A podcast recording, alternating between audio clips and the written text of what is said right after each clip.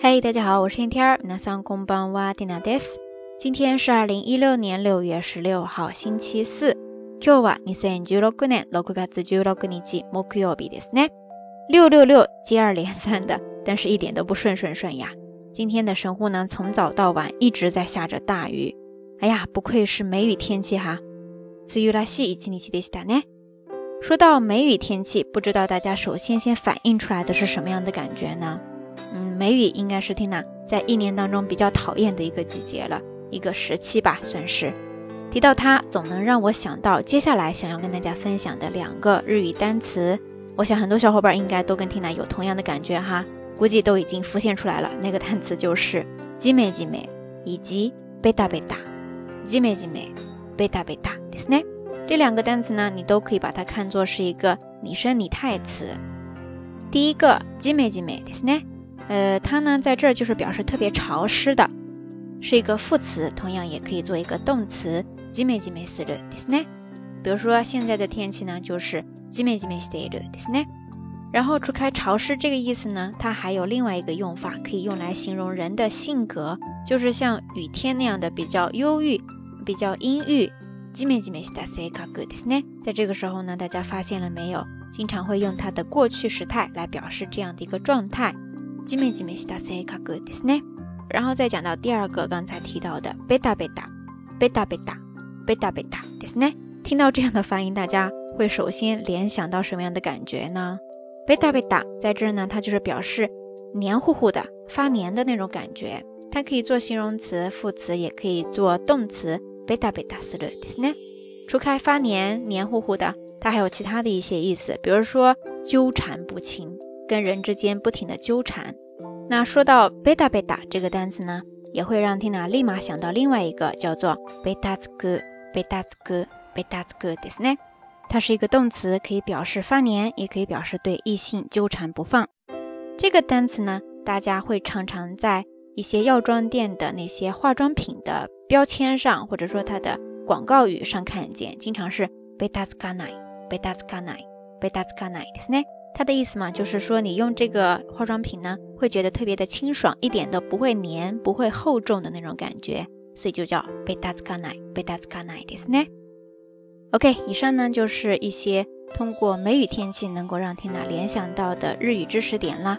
嗯，正好咱们也说到这儿嘛，所以今天咱们的道晚安呢，不妨来聊一聊大家比较喜欢和讨厌的天气。缇娜呢，呃，特别的讨厌雨天，至于为什么嘛？ 好像我之前在节目当中有提过哈，就是我的头发呢特别的毛躁，一到阴雨天整个就炸毛了呀，所以我特别的讨厌那样的感觉。然后说到我喜欢的天气呢，呃，当然是晴天了。但是在晴天当中呢，比起那种万里无云、一望无际的那个蓝天呢，我比较喜欢那种有云，而且特别是有云流动的那样的蓝天。雲のかかっている青空、そして雲が流れている感じが好きですね。 可能是因为 Tina 来自云南吧，是一个被山环绕的地方，所以说每次看到那些山间流动的云，不管是晴天也好，还是阴天也好，我总觉得它是天空的一种表情吧，特别的有诗意，特别的多愁善感，也会让我觉得这是有生命的。现在很多时候回头去看这一路走过来的过程，哈，都会让我觉得缘分这种东西真的是特别特别的神奇。